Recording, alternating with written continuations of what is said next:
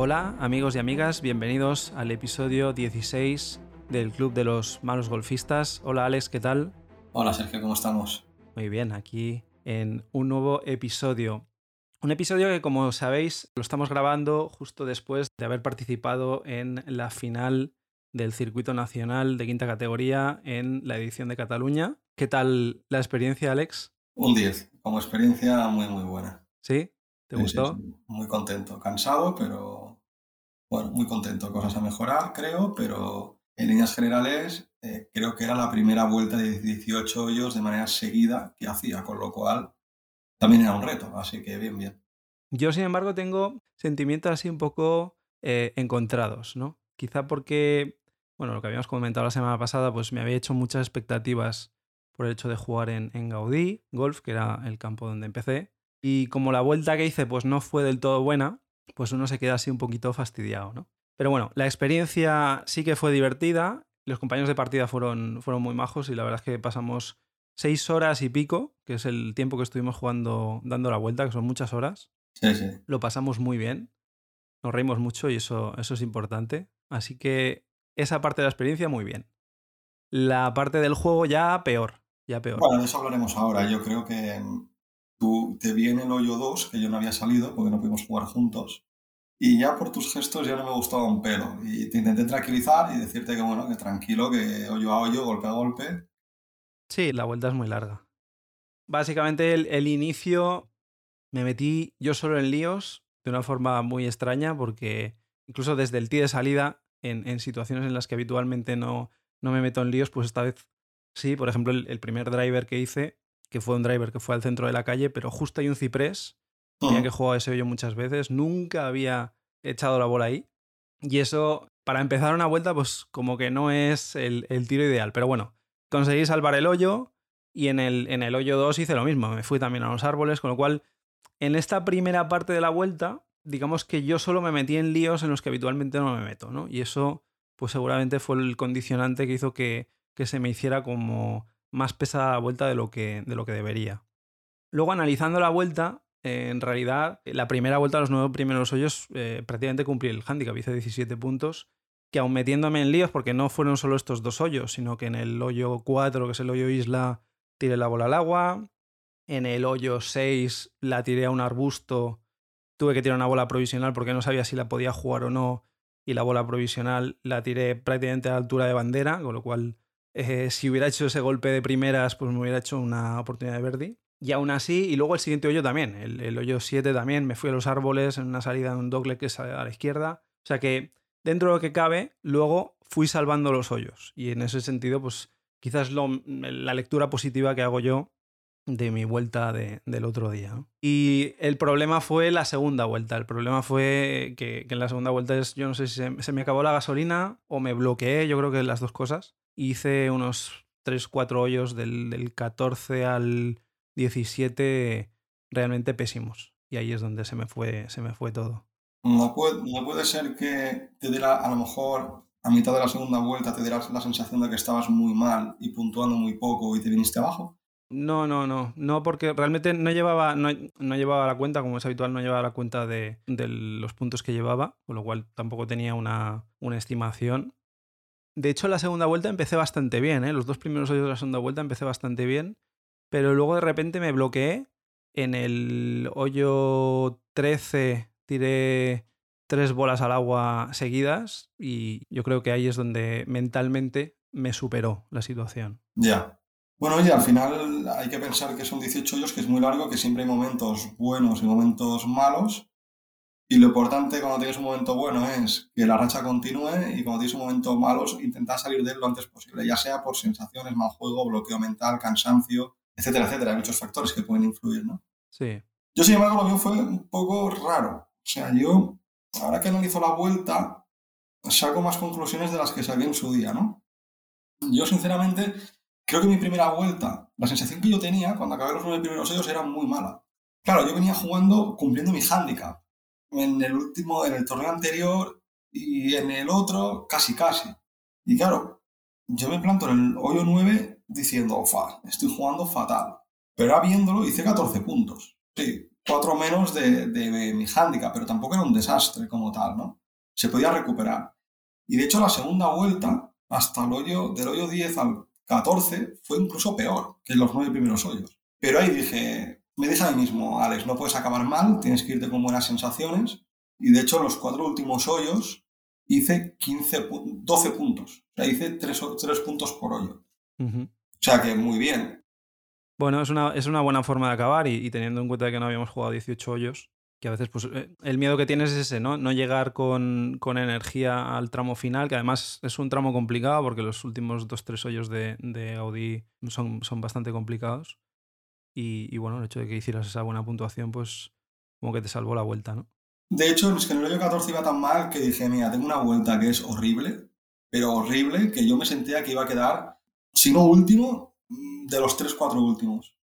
O sea, el resultado me daba igual en el fondo, pero ahí dije, bueno, Alex, olvídate de la vuelta, va a ser muy mala, y a partir de ahora, céntrate como si fuera un, un entreno. Haz lo que sabes hacer, lo que has hecho en clase, y empezaron a salir los golpes. O sea, fue un cambio de chip, no sé qué pasó ahí, que empezaron a salir todos los golpes, pero tanto golpes largos, golpes cortos, golpes complicados, no sé, mm, bastante alucinante, la verdad. De hecho, hice en, el hoyo 15, que es un par hice cuatro, cuatro golpes, cumplí el pan y estuve a nada de hacer verde. Mm, o sea que muy, muy bien. Entonces, bueno, yo acabé bastante, acabé contento, ¿no? Y de hecho, la segunda vuelta hice 17 puntos, o sea, casi que era un punto de cumplir el handicap. Si no hubieran sido por los cinco primeros hoyos de la segunda vuelta, que fueron horribles, eh, hubiera superado el handicap en la segunda vuelta, vamos, o sea, de manera sobrada, ¿no? Hoyo 1, me planteo el hoyo 1, lo que tú comentas, que tuviste un problema en el hoyo 1, que había un ciprés en el centro del hoyo, a 30 metros de la salida, estaba un pirín a la derecha ese ciprés. Sí. Pues yo y un compañero de partida que le pasó lo mismo, se fue al árbol. Entonces yo, para evitar eso, dije, no, yo me voy a asegurar salvarlo. Pues, ¿qué hice? Me fui para los árboles que separaban el hoyo 1 del hoyo 9. Ahí, bueno, ahí tuve que hacer el golpe de recuperación y, bueno, luego ya mal. Ahí hice un cero como un piano. Hice ocho golpes, ¿no? Claro, luego en el segundo hoyo dije, bueno, pues vamos a probar maderitas. Es una madera 5, una madera de calle, y la verdad es que bastante bien. Luego, ¿qué pasó? Que tenía un golpe de unos 125, 130 metros a green. Y dije, esta es la mía, pero claro, había agua. Dije, ¿qué hago? ¿Me la juego, intento atacar bandera o me voy al lado izquierdo hay un antegreen y salvo el hoyo? Dije, tengo que intentar recuperar lo que he hecho en el hoyo 1. Pues ¿qué me pasó? Me fui al agua. Claro, ahí, bueno, un poco de cagada, ¿no? Entonces, claro, me iba con dos, dos hoyos con un punto, ¿no? Entonces, bueno, esa primera vuelta fue un poco mal. Luego está el famoso el hoyo 4, el hoyo del lago. Es un hoyo que, bueno, eh, el green está bordeado todo por, por agua. Bueno, conseguí meterla en, el green. Problema, hice tres pars. Un par tres que tenía que haber hecho ahí un par. sí, porque además los greens estaban bastante receptivos, no estaban demasiado rápidos y meterla en, green en teoría. De hecho, eh, mi grupo también hicieron pares, ¿eh? hicieron, creo recordar que hicieron dos o tres pares. De hecho, una persona que va conmigo, Andrés, que tú lo conoces, hizo verde en este hoyo. Nada, y luego en el hoyo 5 levanté bola era el par 5, el hoyo más difícil del campo, levanté bola y hice 0 puntos. Entonces me encontraba en 5 hoyos que llevaba 6 puntos. Cuando por cumplir el handicap son 2 puntos por hoyo, te debería llevar 10. Luego a partir del hoyo 6, los hoyos eran un poco más sencillitos, había dos pares 3 en el hoyo 6 y en el hoyo, y en el hoyo 8. Empecé a jugar algo mejor y me planté al final de la primera vuelta en el hoyo 9 con 14 puntos. Es decir, en los últimos 4 hoyos hice 8 puntos. Yo en ese momento pensaba que iba mucho peor de lo que iba a 14 puntos dices, bueno, no es lo deseado, pero no, es una catástrofe. Puede pasar tranquilamente. Claro, tú ibas mucho mejor al, final de la primera vuelta. Sí, yo llevaba 17 habiéndome metido en líos, ¿eh? O sea... Pero tú en el hoyo 9 no, no sabías los puntos que llevabas. No, no, no, no. no. ¿Tú qué pensabas? que estabas, ¿Que estabas puntuando bien o no? Mm, no, porque me estaba metiendo en líos, sobre todo en las salidas. Entonces lo que hacían era complicarme los, los hoyos. Sí que luego recuperaba, que eso es, eso es lo mejor de la vuelta. Eh, mi juego de recuperación y mi juego corto, que fue lo que mejor me funcionó durante todo el día. Pero sin embargo, las salidas de, desde ti y los hierros largos era lo que, eh, en lo que estaba sufriendo.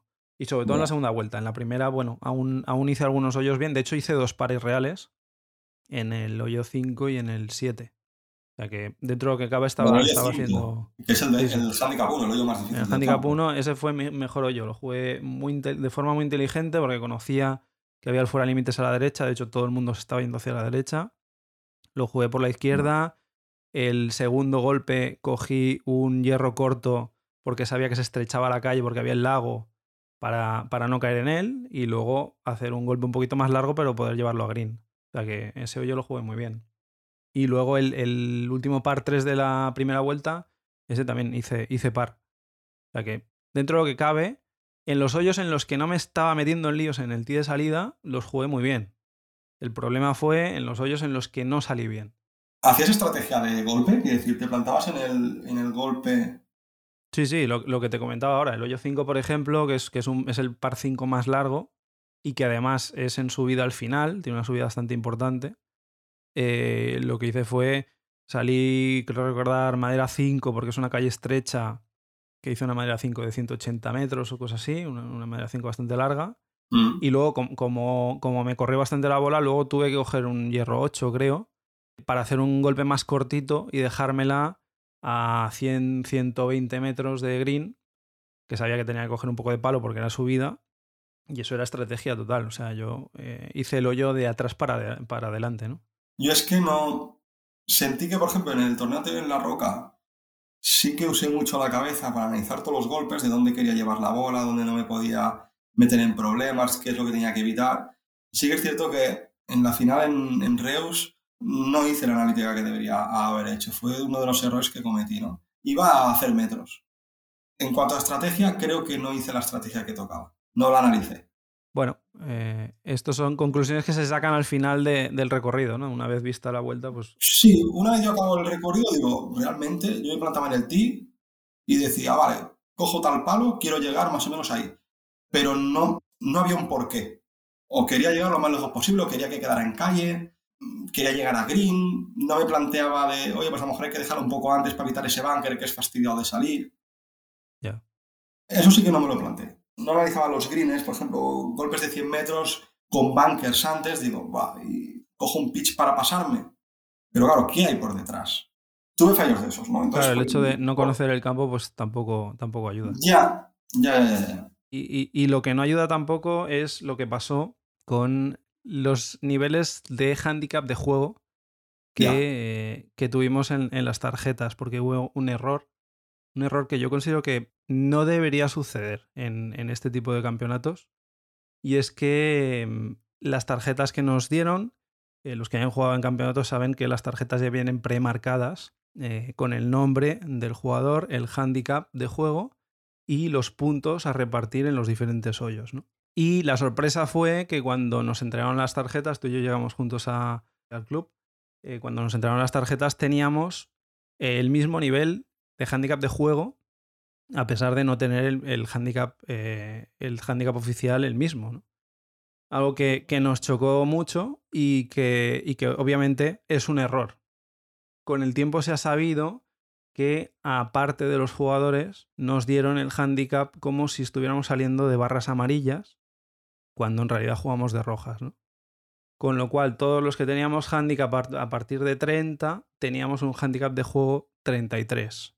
¿Qué pasa? Que claro, tú adaptas tu juego a lo que pone la tarjeta. Entonces, hay hoyos en los que tú vas a jugar el tiro seguro porque tú vas a buscar tu par, ¿no? Evidentemente, cuando el par luego no es el, el real, el que te están poniendo ahí, eso afecta a tu puntuación. Y eso es lo que ha pasado con mm, bastantes partidos, ya te digo, de los handicaps eh, que estábamos en torno a 30, 30 y pico, que hemos sido los que hemos estado más afectados por eso. ¿no? Eh, de hecho, mm, hasta tal punto que han tenido que corregir la clasificación final y mm. eh, incluso jugadores que tenían, por ejemplo, en mi grupo jugué con Uriol, eh, que había quedado tercero. En la entrega de premios le dieron la copa como tercero y, otro de los premios de haber quedado tercero en, la categoría es que te vas a la final nacional del circuito. Y ahora, justo hoy han salido los resultados finales y, él ha pasado a ser cuarto, ¿no?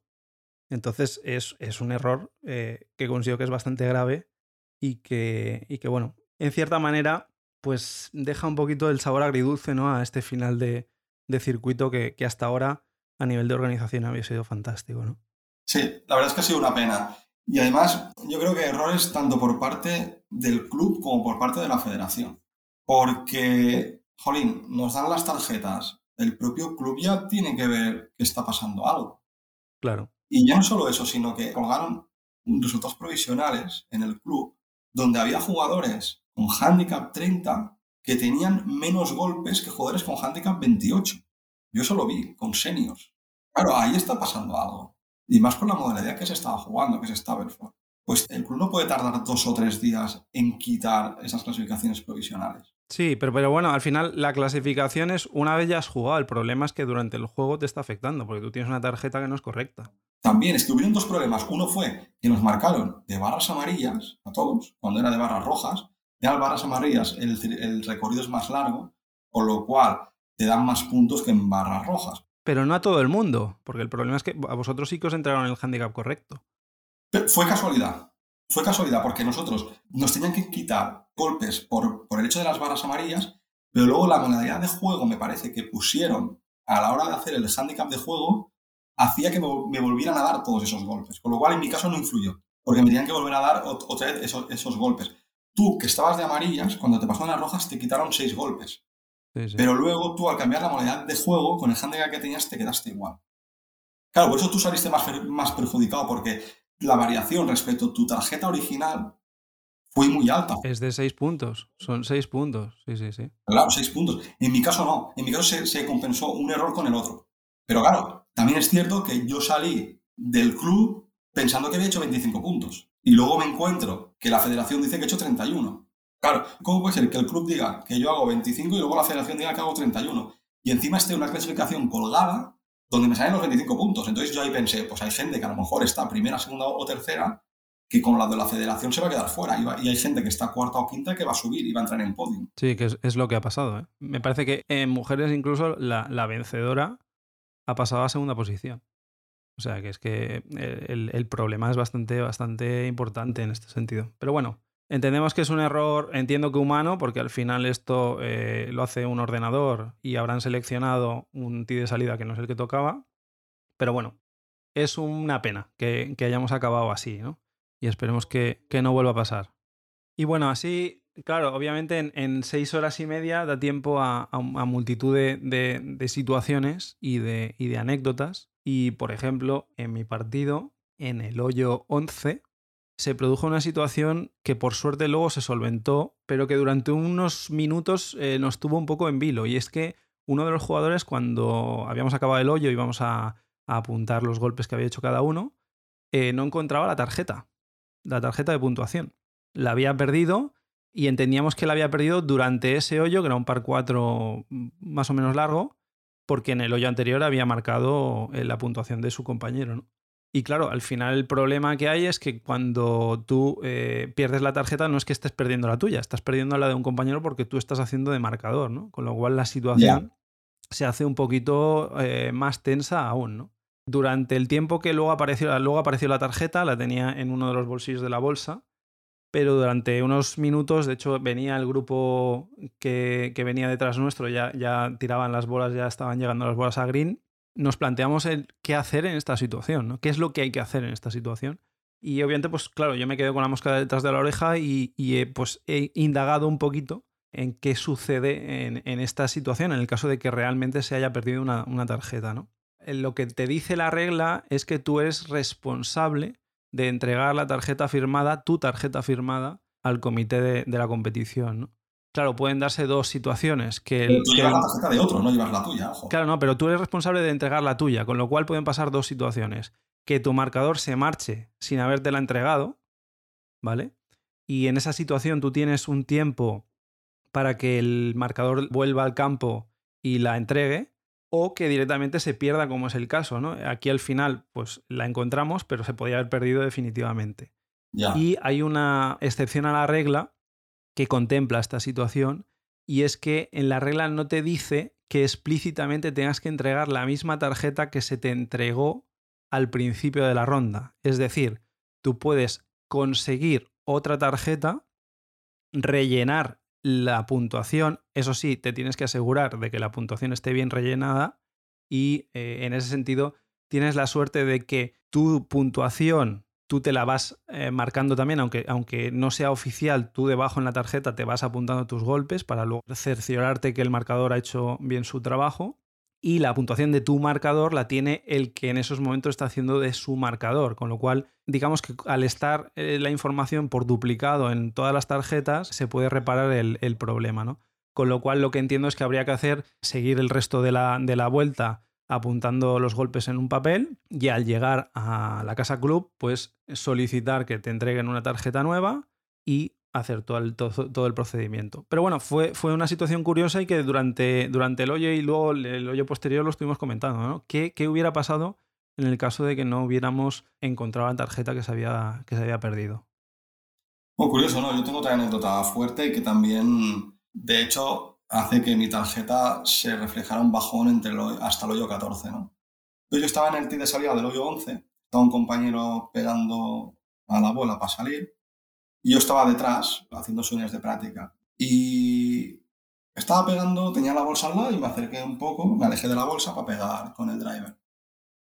Y un compañero que estaba al lado de mi bolsa, antes de que el otro compañero pegara la bola. Entonces me retrasé un poco, me acerqué a mi bolsa y cuando me acabó, no, recuerdo que me preguntó, cuando le respondí, no me volví a dejar de la bolsa. Y a la que pego un swing de prácticas, patapum, me cargo el driver. Partido, partido por, por, la cabeza. Partido en dos. Partido por la varilla cerca de la cabeza, pero totalmente partido. Los que nos siguen en, en, redes sociales pueden ver la foto de cómo ha quedado el pobre driver de Alex. Sí, de hecho, bueno, como tengo un bloqueo mental, hasta que no le pegué bien con la madera, no me preocuparé de cambiarle la varilla. A ver, puedo aprovechar la cabeza y el grip, que el grip está nuevo. Ese driver volverá a la vida. Volverá a la vida, pero hasta, hasta enero no creo que, que toque driver. Pero bueno, es algo que está ahí. Tengo un driver roto, partido por la mitad. No sé lo que me costará la broma. Pero claro, eso en el hoyo 11, pues fue un plus más para venirme abajo. Hoyo 11, hoyo 12, hoyo 13, hoyo 14, iba en barrena para abajo. Pero para abajo. Y ahí fue cuando dije, no, Alex, olvídate del driver, disfruta golpe a golpe, pégale pensando en lo que haces en clase. Con los compañeros de partida, algo en rollo, quédate con lo positivo, que entonces también tu golf saldrá a relucir y le pegarás mucho mejor a la bola. Y, así fue. Ir con más positividad en cada golpe. Muy bien, pues hasta aquí un poquito el resumen de, la final del circuito nacional eh, que llega a su fin esta temporada. Tenemos la intención, obviamente, el año que viene de volver a jugarlo. Espero que empiece este año, ha empezado en febrero, en la primera prueba, con lo cual entiendo que, irá por ahí. Y bueno, mientras tanto, pues obviamente la temporada de golf no ha acabado. Por suerte vivimos en, un lugar en el que la temporada de golf prácticamente es todo el año. Así que vamos a, seguir jugando. De hecho, este fin de semana mismo ya estamos planificando una salida en plan ocio. Y a ver qué próximos torneos a los que nos podemos apuntar pues, pues vienen para seguir intentando mejorar y, bajar el handicap, que, al final es el objetivo. Mejorar, bajar handicap y prepararnos para el circuito de quinta categoría del año que viene, que hay que petarlo.